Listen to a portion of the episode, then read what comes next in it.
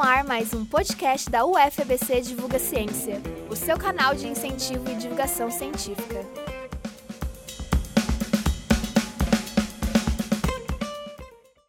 No podcast de hoje, nós trouxemos o professor Sidney Jardim da Silva para uma conversa sobre as greves dos queixadas e o movimento pela reapropriação da fábrica de perus.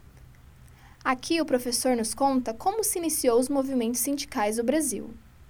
Bom, a gente pode pensar no movimento sindical brasileiro, a sua a organização dos trabalhadores, é, já a partir do final da escravidão, quando você começa a ter um processo de mudança da mão de obra, da mudança da mão de obra escrava para mão de obra assalariada, ali você já tem, digamos, o começo da organização sindical dos trabalhadores, com muita influência é, dos imigrantes, né, imigrantes itali principalmente italianos, é, espanhóis, portugueses, do ponto de uhum. vista das suas nacionalidades, e do ponto de vista político sindical, uma grande influência do, do anarco-sindicalismo.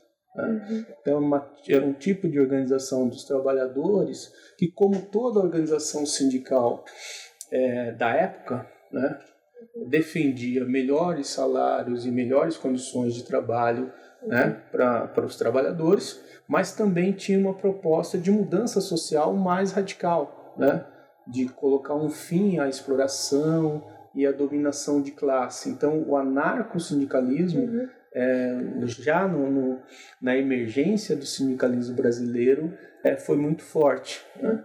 E nesse ponto também, além da questão política, ideológica, sindical, é sempre importante lembrar que o Brasil vem de uma herança escravocrata. Então, mesmo quando você muda da mão de obra escrava para mão de obra assalariada, as condições de trabalho, as condições de vida, né, dos, dos assalariados eram muito precários, principalmente de mulheres e crianças, jornadas de trabalhos, jornadas de trabalho extensivas, exaustantes, de 14, 16 horas é, por dia, em situações muito é, insalubres. Né? Uhum. Então você tem ali uma situação inicial da, da formação da mão de obra assalariada no Brasil e do próprio é, sindicalismo uma situação muito penosa para todos os trabalhadores. Né? E diante dessa situação muito penosa, dessa situação muito precária, os trabalhadores passaram a se organizar e passaram a se organizar fundamentalmente aqueles trabalhadores que de alguma forma é, ou eles mesmos eram imigrantes, né, ou eles foram influenciados pelos imigrantes que já tinham uma história aí mais longa de sindicalismo é, principalmente na Europa, né? porque o sindicalismo ele praticamente nasce junto com o nascimento do capitalismo, né? com a forma e o modo de produção capitalista. Então, aqueles trabalhadores imigrantes que já tinham alguma experiência, algum contato de vida com o sindicalismo europeu, com o sindicalismo onde ele nasceu, né? eles trouxeram essas ideias para o Brasil e aqui os trabalhadores brasileiros começaram a se organizar. Uhum. E essas primeiras organizações, já existiam pautas concretas, tipo, algumas ideias que eles buscavam, objetivos?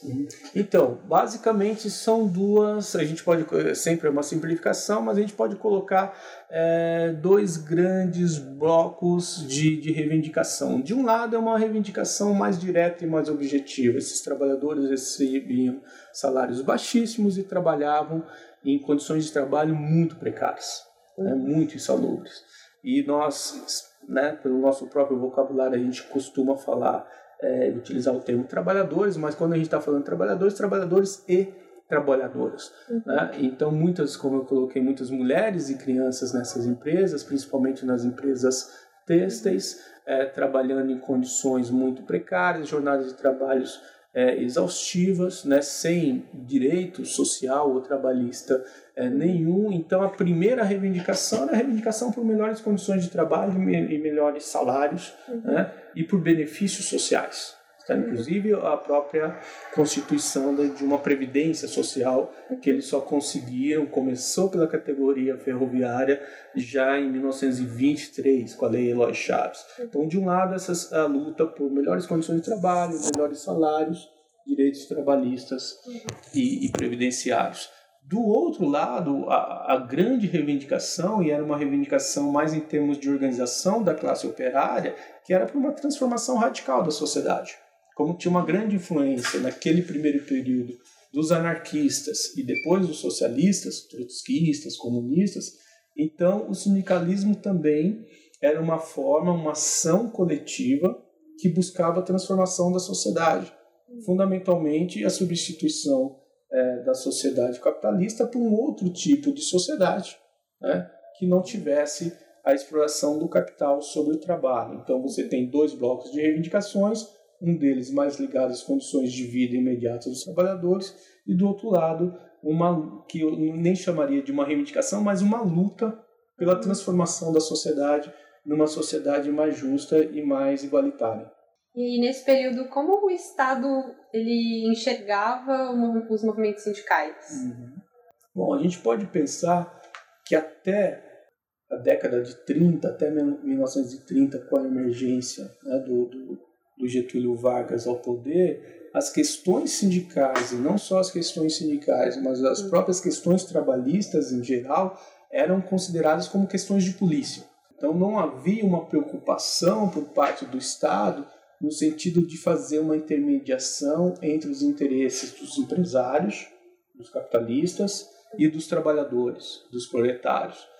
Toda, praticamente toda reivindicação feita pelos trabalhadores seja no sentido de melhorar seus salários, de melhorar suas condições de vida, de reivindicar políticas sociais, políticas trabalhistas ou políticas previdenciárias, eram tratadas pela repressão policial. Uhum. Eram tratadas como, como desordem, como insurreição, como, é, enfim, reivindicações é, comunistas, às vezes até é, terroristas, porque o Estado basicamente era um Estado que se colocava ao lado dos empresários, uhum. certo? Ao lado do capital e reprimia fortemente qualquer tipo de organização é, dos trabalhadores. Então não havia por parte do Estado uma preocupação, isso só começou a surgir a partir dos anos 30, uma preocupação do Estado se colocar como um instrumento de intermediação de interesses entre trabalhadores e empresários e tentar fazer uma certa harmonia entre esses interesses. Não, naquele antes dos anos 30, a principal postura do Estado era uma postura de reprimir qualquer tipo de reivindicação sindical ou trabalhista. E a sociedade no geral, como ela enxergava os movimentos sociais, assim, os próprios trabalhadores, uhum. aqueles que não estavam tão envolvidos na, nas movimentações? Uhum. É, nós temos no Brasil, a situação é sempre muito complexa, como é hoje, já é naquele período. Quando a gente fala em movimento sindical e movimento operário naquele período, estou pensando período antes da, da década de 30, é, e também até um pouco depois da década de 30, nós estamos pensando num movimento, numa ação coletiva de uma categoria minoritária na sociedade. Né? Então, naquele período, a grande massa da população era a população rural, né? que muitas vezes sequer conseguia acompanhar o que estava acontecendo nos centros urbanos. E, e, até porque não tem, não tinham na época todas essas tecnologias que nós temos hoje, né, em termos de uhum. redes sociais, de meios de comunicações é, eletrônicos. Então você tinha uma boa parcela da população, certo? Havia que principalmente os trabalhadores é, rurais uma situação é, de até de, de, desconhecimento do que acontecia uhum. nos centros urbanos. Então você já tem um problema, digamos aí, tanto espacial quanto temporal, no sentido dos trabalhadores que não fazem parte dos centros urbanos conhecer as lutas e as reivindicações dos trabalhadores que já estão nos centros urbanos. É, por outro lado, no, nos próprios centros urbanos, os operários, como eu disse, eles eram uma minoria. Então, e os outros trabalhadores, a tendência era manifestar alguma solidariedade em relação aos trabalhadores operários no sentido das suas reivindicações, né, que eram reivindicações por melhores condições de trabalho é, e, e, melhores salários, que muitas vezes também eram reivindicações desses outros trabalhadores que não estavam ali no núcleo do operariado brasileiro, mas também havia a, na própria sociedade em geral havia também outros grupos que acabavam se alinhando com o Estado numa perspectiva de que aqueles eram movimentos é, de desordem, movimentos é, comunistas ou socialistas. É, a nossa sociedade, a sociedade brasileira sempre teve uma influência muito grande do aspecto religioso, que muitas vezes conflitou é, com o aspecto da organização social e trabalhista. Então, o que a gente pode dizer é que a situação naquele período da relação do movimento operário com as outras camadas da população era uma situação é, muito complexa, porque você podia é, ter o apoio e a solidariedade de alguns setores, mas também a oposição e a crítica de outros setores sociais que se alinhavam mais à, à política do Estado ou às posições mais conservadoras de uns setores da igreja, principalmente é, da igreja católica. Uhum. Né? Mas mesmo assim você teve movimentos importantes, mesmo os operários sendo minoritários naquela época, você teve movimentos importantes, como a greve geral de 1917, a nossa primeira greve geral. Então você tem movimentos é, importantes, principalmente em São Paulo, que não parou só operários, parou várias categorias de trabalhadores. Sim. E a Agora falando um pouco sobre a greve de Portland mesmo. Ela aconteceu mais ou menos em 1958 uhum. e 1962. Uhum. E como estavam os movimentos sociais, os movimentos operários uhum. nesse período, assim? Não pensando só lá na greve de uhum. Perus, mas em geral. Uhum. É, esse é um período muito é, interessante da nossa história, né? porque você teve dos anos 30 até 45 né? o Estado Novo, o getulismo ali. A partir de 45 você tem uma abertura democrática que vai até 64, mas é uma experiência democrática no seu sentido formal, no seu sentido liberal, mas na relação do Estado com os movimentos sociais continuou sendo uma, uma relação dura ainda. Inclusive de repressão, intervenção é, nos sindicatos, é, de, de, de, de, caça, do, de, de, de, caçar os registros políticos dos partidos é, de esquerda, principalmente os partidos comunistas na época, né, Partido Comunista na época. Então você tem uma relação ali bastante é, é, tensa ainda entre governo e movimento operário. Mas por outro lado, você a, a partir do é, partir de determinado momento, e principalmente quando você vai chegando assim, já na década de 60, você consegue perceber claramente que essa relação, que é uma relação tensa, que é uma relação ambígua entre trabalhadores e, e, e, e sindicatos, trabalhadores e Estado nesse período, ela é uma relação que ela vai alternando entre controle, repressão e cooptação. Né? Então você tem, de um lado, o Estado ou o governo que continua apresentando uma postura é, de controle, de repressão da organização e da ação dos trabalhadores, mas alguns momentos também, principalmente ali já na década de 60, em que os trabalhadores começam a, a, a se organizar não só sindicalmente, mas politicamente, né, com as forças políticas e partidos políticos que haviam naquele período e conseguem determinadas concessões por parte do governo e por parte do Estado. E aqui eu estou pensando principalmente quando você já chega é, ali no, no, na década de 60, as vésperas do, do golpe militar, quando você tinha o Jango no governo, era um movimento de grandes é, de mobilizações, de reivindicações, de greves, mas que os trabalhadores conseguiam avançar com uma pauta mais popular e mais progressista. Né? E à medida que eles conseguiram avançar, como é muito comum em todo o período histórico do, é, em toda a história do Brasil, em alguns momentos em que os trabalhadores ou as classes populares conseguem avançar nas suas reivindicações, ainda que sejam reivindicações e conquistas tímidas com padrão, por exemplo, europeu. A partir do momento que eles conseguem ter essas conquistas, seja por negociação ou por mobilização e greve, a tendência que você tem é a parte, uma, uma parte importante, um setor importante da elite brasileira reagir de uma forma veemente e foi o que aconteceu em 64 com o golpe militar. Uhum. Aquelas conquistas que, como eu disse, podem ser conquistas até tímidas se você adotar um padrão do sindicalismo europeu, certo? No caso brasileiro, aquelas conquistas, aquelas alianças, aquelas ações que tiveram resultados para é, os trabalhadores brasileiros, para a população brasileira como todo, inclusive para os trabalhadores rurais, já foram suficientes né, para você é, é, desencadear uma aliança civil-militar que acabou realizando o golpe de 64. Uhum. E pensando agora sobre isso dos impactos que o movimento operário teve uhum. e sobre as conquistas, quais foram essas conquistas, assim, as principais? Uhum. Não, nós temos muitas conquistas, né? É que parte dessas conquistas são pensadas, e a gente volta um pouquinho de novo para a década de 30, são pensadas como concessões do governo, do Estado, ou de uma forma mais personalista, como concessão do Getúlio Vargas.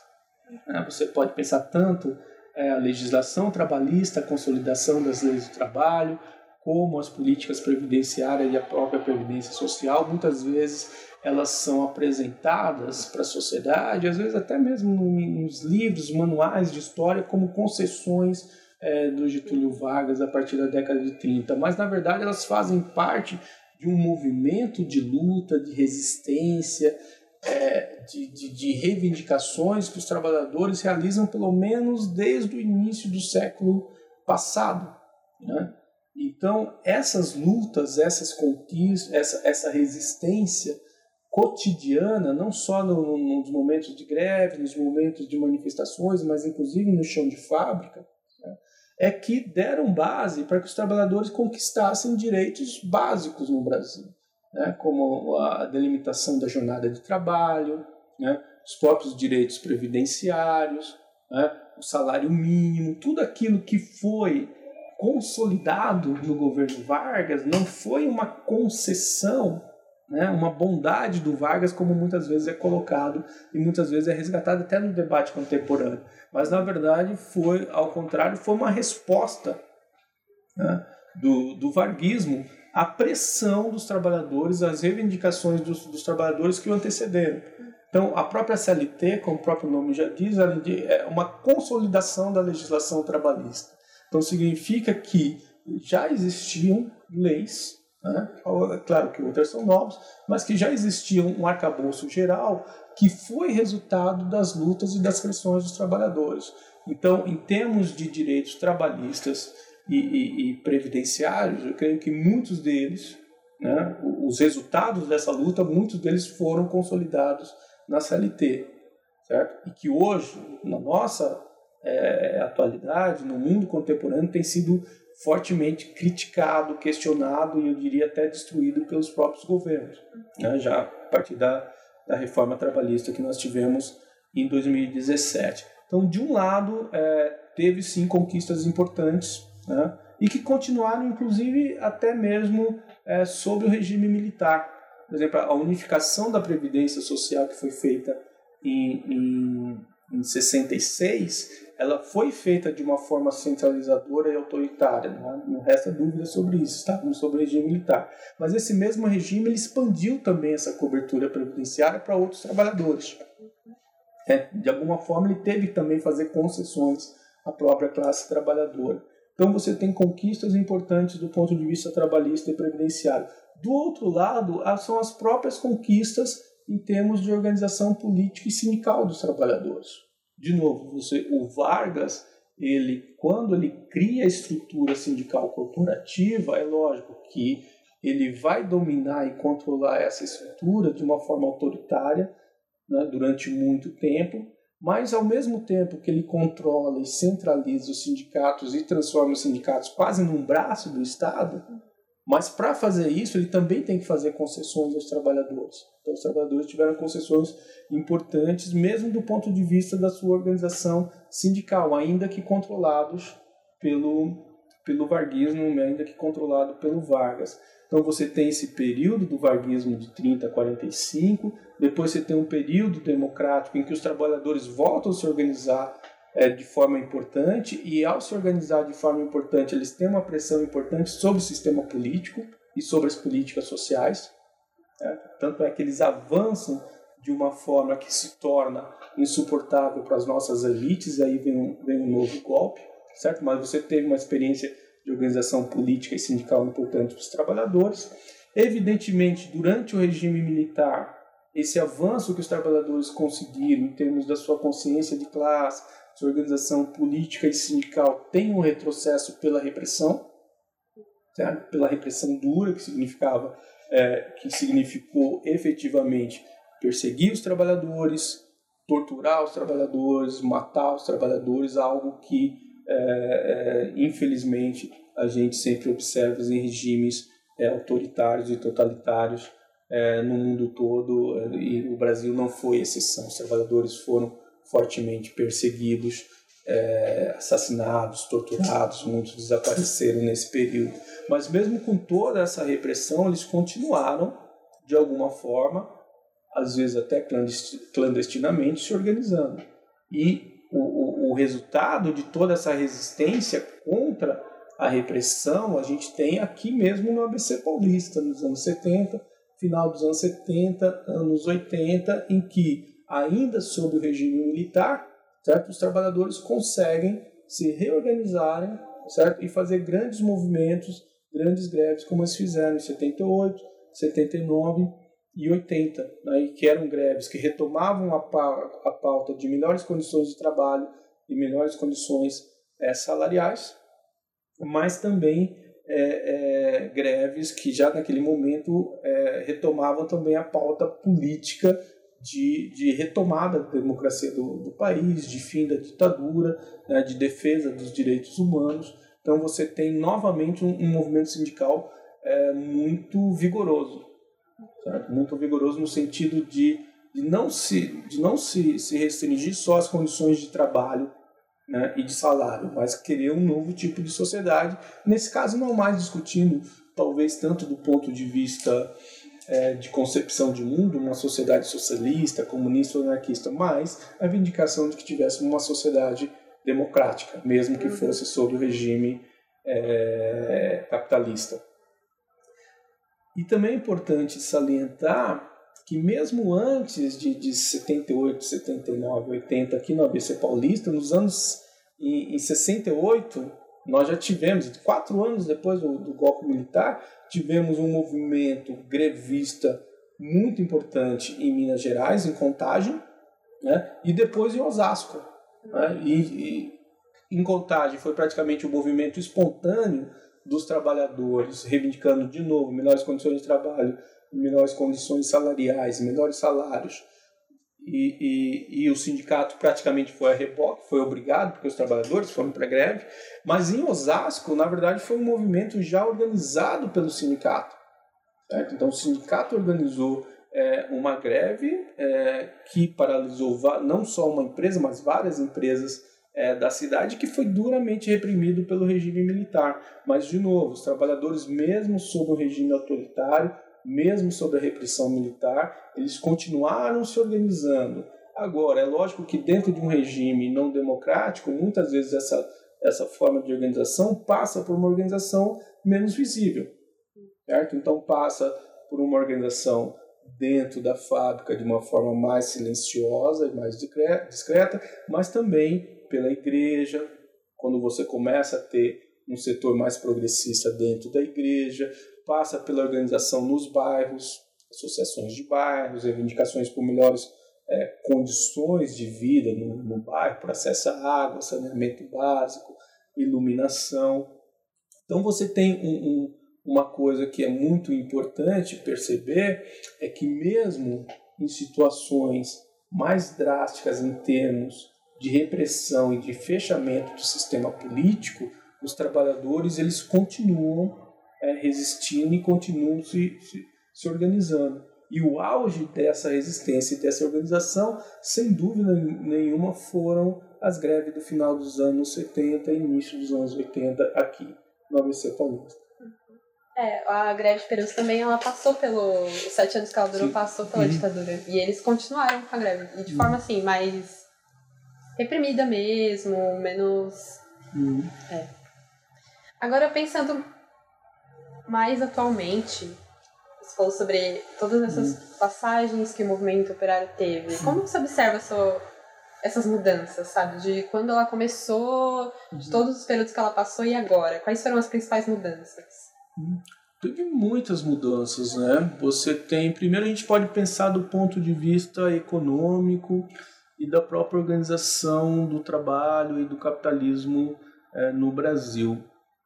É, então você tem já, já a partir de, do Vargas um processo de modernização muito forte da sociedade brasileira, que era basicamente uma sociedade rural e passa a ser uma sociedade urbana. Né? Você tem a criação das grandes empresas estatais, como a CSN, o Vale do Rio Doce, enfim, toda a infraestrutura que foi criada pelo Estado para dar impulso para o desenvolvimento do capitalismo brasileiro. E ao, da, ao, ao desencadear esse processo de modernização e desenvolvimento da sociedade brasileira, também abriu-se o, o espaço para a organização né, é, dos próprios operários.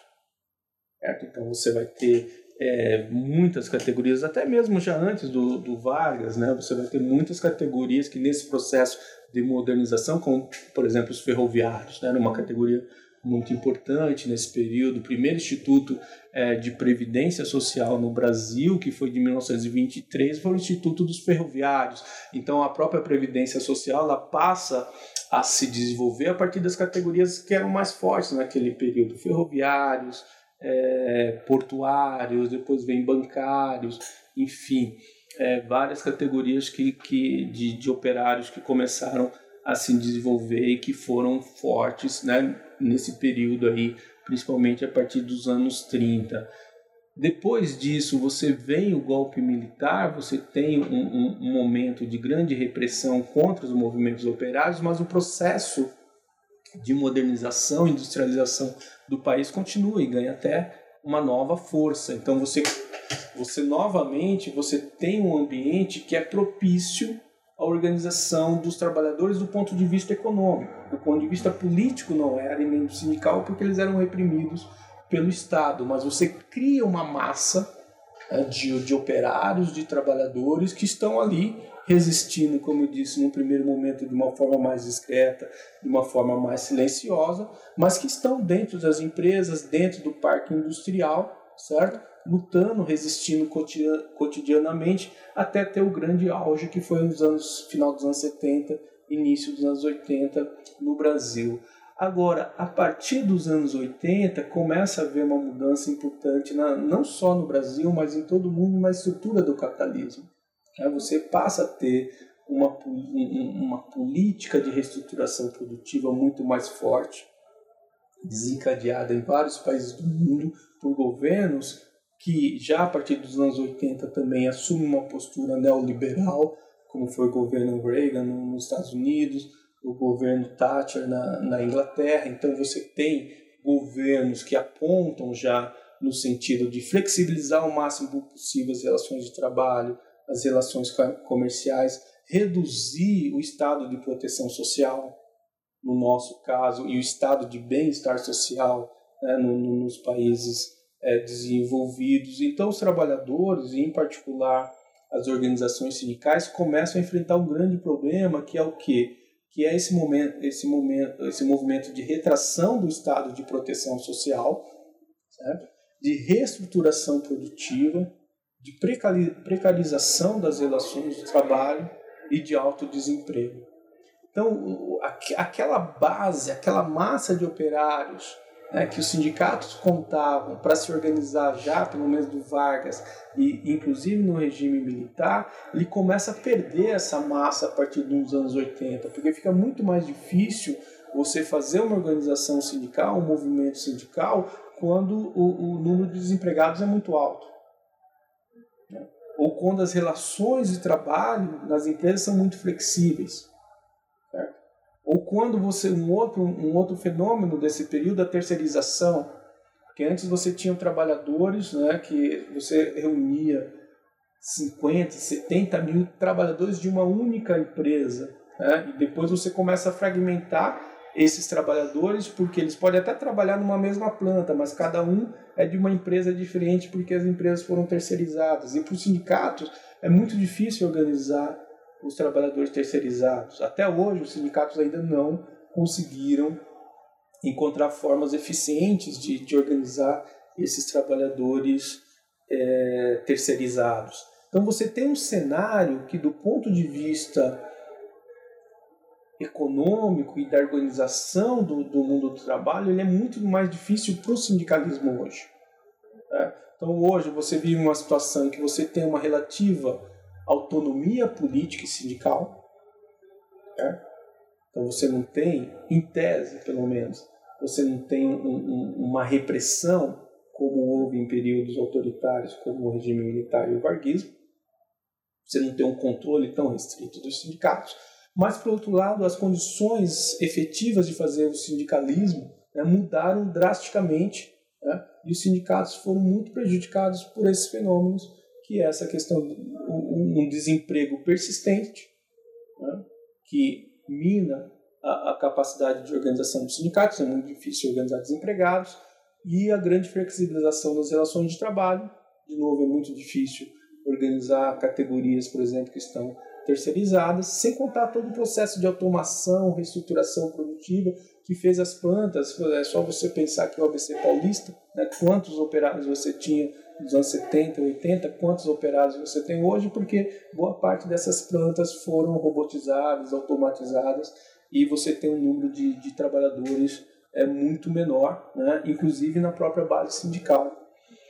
Um outro problema que aconteceu é que, apesar de ter ocorrido todas essas mudanças no mundo do trabalho e nas relações é, de trabalho no chão de fábrica, a estrutura sindical praticamente que o Vargas montou, ela continuou a mesma, uma estrutura corporativa que fragmenta muitos trabalhadores. Então nós temos no Brasil mais de 10 mil sindicatos de trabalhadores. Né? E essa estrutura ela fragmenta e ela é verticalizada então, os trabalhadores estão organizados por categorias: tem bancário, tem metalúrgico, tem professores, tem químico. Tem... Então, ela é pensada para que essas categorias não tenham capacidade de organizarem de forma coletiva né, os seus diferentes é, é, interesses, na, na, verdade, os seus interesses comuns enquanto trabalhadores. Eles trabalham, eles, eles são obrigados a negociar de uma forma fragmentada e verticalizada, o que favorece o lado dos empresários e os lados do próprio governo quando o governo está aliado aos empresários. Você, você veja que mesmo em termos de, de centrais sindicais, nós temos centrais que têm o nome de Central Única do Trabalhador, dos trabalhadores, Central Geral dos Trabalhadores, só que elas não são únicas nem são gerais, porque na verdade nós temos também mais de 10 centrais sindicais, umas 11 ou 12 reconhecidas oficialmente. Então, o grau de fragmentação do sindicalismo brasileiro é muito grande. Então, se o sindicalismo é fragmentado e hierarquizado de um lado, e as relações de trabalho também são igualmente fragmentadas e flexibilizadas, fica muito difícil você organizar os trabalhadores. Né? E ainda, como eu disse, no último período, principalmente a partir de 2017, o sindicalismo sofreu um ataque né, veemente, que foi a reforma trabalhista do governo Temer, que colocou em xeque, inclusive, o seu próprio poder de, de sustentação financeira, que era garantido pela antiga estrutura sindical montada pelo Vargas e principalmente pelo, pelo que é chamado de, de imposto sindical, que é a contribuição sindical né, que é utilizada para garantir as entidades sindicais. A partir do, do governo Temer, né, ela foi colocada na situação de ser uma contribuição facultativa né? e agora foi retomada pelo governo Bolsonaro de uma forma mais veemente, no sentido de realmente inviabilizar a ação do, do, dos sindicatos e abrir espaço para que os governos, principalmente os governos com viés mais liberal ou ultraliberal, consiga fazer e aprofundar as reformas, como a reforma trabalhista do Temer, reforma previdenciária agora do governo Bolsonaro, sem que os trabalhadores, a partir dos seus sindicatos, tenham condições de resistir, porque os sindicatos estão lutando para manter suas próprias estruturas, né, seu próprio funcionamento. Né? Então, se ele tem que lutar para manter seu próprio funcionamento, fica muito difícil resistir contra outros ataques que o governo faz contra os trabalhadores.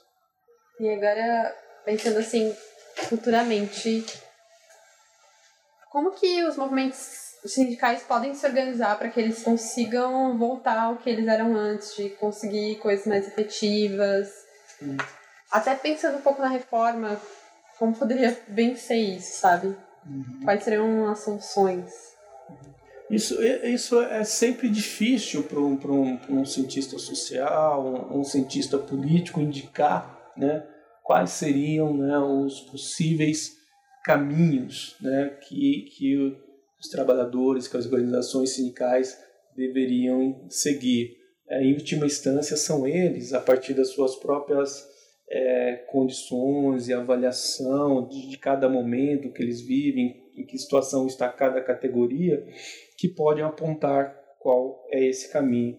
Mas eu diria que este momento que a gente vive hoje deve ser um momento para o sindicalismo, de um momento de uma profunda reflexão sobre uh, o seu tipo de, de organização, sobre a sua relação com o governo e sobre a sua relação com os empresários. Se eu puder fazer uma crítica ao sindicalismo nesse período recente, eu acho que a principal crítica que pode ser feita foi que o sindicalismo se acomodou muito à estrutura sindical. Vou te dar um exemplo. Nos anos 70, principalmente nos anos 80, as centrais sindicais, as centrais mais combativas, como é o caso da CUT, elas defendiam a autonomia, a liberdade sindical e eram contra a estrutura sindical corporativa e contra o imposto sindical. A partir do governo Lula, se não me engano, em 2008, quando as centrais sindicais são reconhecidas como parte da estrutura, parte da estrutura sindical, ou seja, aquela estrutura que ela criticava, que ela dizia que devia deixar de existir, que devia ser combativa, quando ela tem um governo aliado no poder, ela entra para a estrutura, ela assume né, e se reivindica como parte da estrutura corporativa, estrutura sindical. E ao fazer parte dessa estrutura corporativa sindical, certo? ela também passa a, a aceitar e a depender né, fortemente em suas finanças do imposto sindical. Então, esse movimento de acomodação à estrutura sindical, no momento que tinha um governo aliado, foi, na verdade, ao meu ver, uma grande armadilha. Porque o que o sindicalismo, principalmente o sindicalismo mais crítico e combativo, deveria ter feito nesse período era aproveitar o momento que tinha um governo aliado no poder e fazer as mudanças né, no sentido de, de, de, de desarticular essa estrutura corporativa que coloca os sindicatos na dependência do Estado e possibilitar que esses sindicatos começassem a se organizar num período mais negociado e mais é, paulatino para que esses sindicatos conseguissem ganhar mais autonomia e liberdade. Né? Mas como a opção foi se acomodar nessa estrutura, o que ocorreu? Se acomodou nessa estrutura quando tinha um governo aliado e não fez as mudanças que deveriam ter sido feitas ou as mudanças que ele reivindicava como, como as mudanças que seriam mais pertinentes para os sindicatos e para os trabalhadores. Quando você tem o, o golpe militar contra a, a presidente Dilma e o, o, o Temer assume o poder, você tem um governo adversário que faz essas mudanças certo? sem negociar, sem pensar no, no, no na, em possibilidades de mudar sem destruir os sindicatos. E, e, o que me parece é que existe hoje, nesse momento, é justamente essa situação em que os governos que estão no poder, que não são mais governos aliados ao sindicalismo, como foi o governo Lula e o governo Dilma, né, diante do fato desses governos aliados não, não terem feito as mudanças, eles estão fazendo essas mudanças da forma pior possível para o sindicalismo, no sentido de realmente destruir, porque tudo isso poderia ter sido negociado. Veja, o, o, quando o, o governo Bolsonaro, o governo atual, baixa aquela medida provisória, né, dizendo que as contribuições sindicais deveriam ser feitas por boleto, uma medida provisória é uma medida de urgência Certo? Não tem nada que justifique que seria urgente você mudar o tipo de contribuição dos trabalhadores da folha de pagamento para boleto sindical.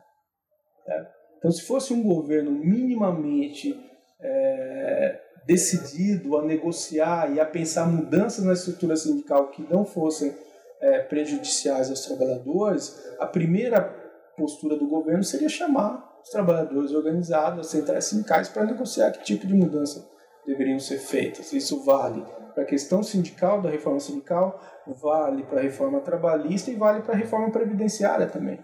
A reforma previdenciária, é, os principais atingidos com as mudanças na Previdência Social são os trabalhadores. Então parece ser bastante razoável, dentro do Estado Democrático de Direito, que ao fazer mudanças no regime, se você pretende fazer mudanças no regime previdenciário, os primeiros que você deve ouvir são os trabalhadores, através das suas é, organizações representativas. Mas ambos os governos, tanto Temer quanto é, Bolsonaro, é, vieram com esse viés totalmente é, digamos assim, antissindical e anti-movimento sindical e não estão dispostos a negociar nenhum tipo de mudança com os sindicatos.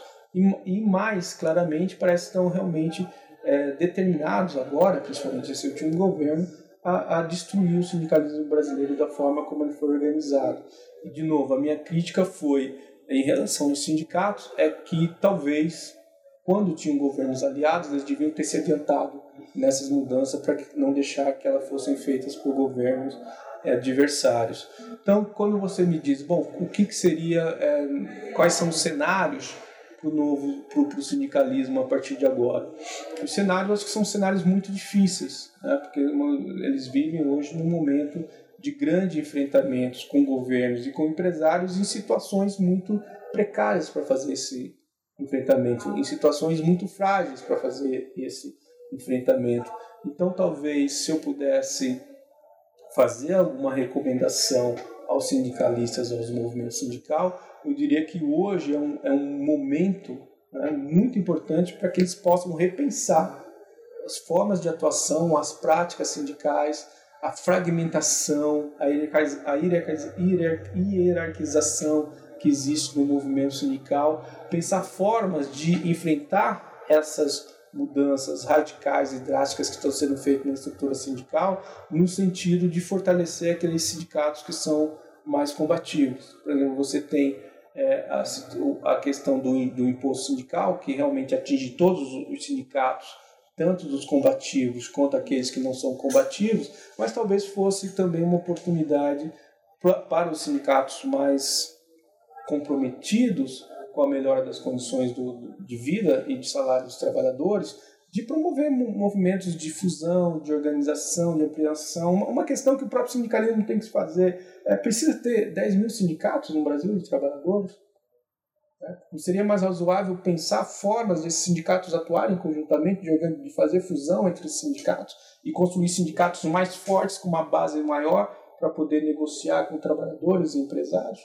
Mas, enfim, é, o ponto que, que é principal aqui é, é, salientar que nessa questão de pensar cenários e possibilidades para o futuro, o que é mais importante, pelo menos para nós, enquanto pesquisadores estudiosos do movimento sindical, é deixar claro a ideia de que esses cenários e essas possibilidades para o futuro precisam ser pensadas e apontadas pelos próprios trabalhadores. Né? O que nós podemos fazer, como a gente está fazendo aqui, é, nesse momento, nesse diálogo, é, é chamar atenção né, para a necessidade de se colocar isso em pauta, do, do próprio sindicalismo, né, pensar quais são os seus caminhos é, para o futuro. Né, e de pensar também retrospectivamente, fazer uma autocrítica é, da sua, o que eu chamei de uma acomodação dentro da estrutura sindical corporativa, e talvez esse seja um, grande, um dos grandes desafios do sindicalismo hoje, em termos de organização política, é romper com essa estrutura sindical corporativa e buscar novas formas de organização.